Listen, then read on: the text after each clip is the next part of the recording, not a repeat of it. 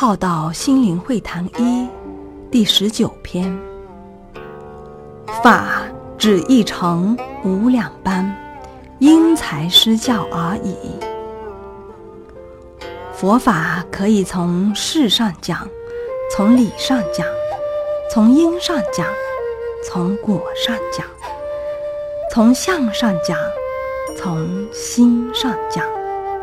若论相而说，若论理而说，若论形而下而说，若论形而上而说，从下达而言，以中达而言，以上达而言，也看见不达众生之状态。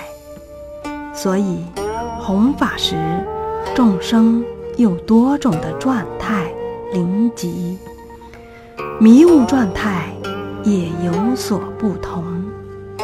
法只一成无两般，因材施教而已。